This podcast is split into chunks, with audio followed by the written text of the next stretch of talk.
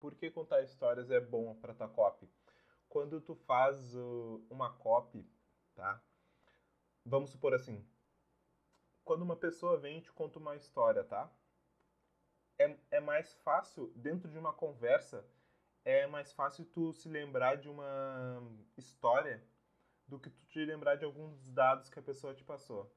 Então vamos supor, quando tu senta na roda de amigos, um cara vai lá falar sobre a prova e tudo mais, tudo mais, só que nisso ele vai lá e conta uma história para ti. Ele conta uma história, vocês riem e tudo mais. Só que quando tu vai, quando tu chega em casa, tu te lembra mais da história da pessoa do que mente do os dados que ele queria te passar. Então, contar histórias numa copy é muito importante, é bem legal tu fazer isso, porque é ela que envolve, vai envolver o teu público e vai se, vai se apegar, sabe, com o público. Então é bem é bem legal quando quando tu consegue contar uma história e a pessoa leva essa história para para tua casa, né?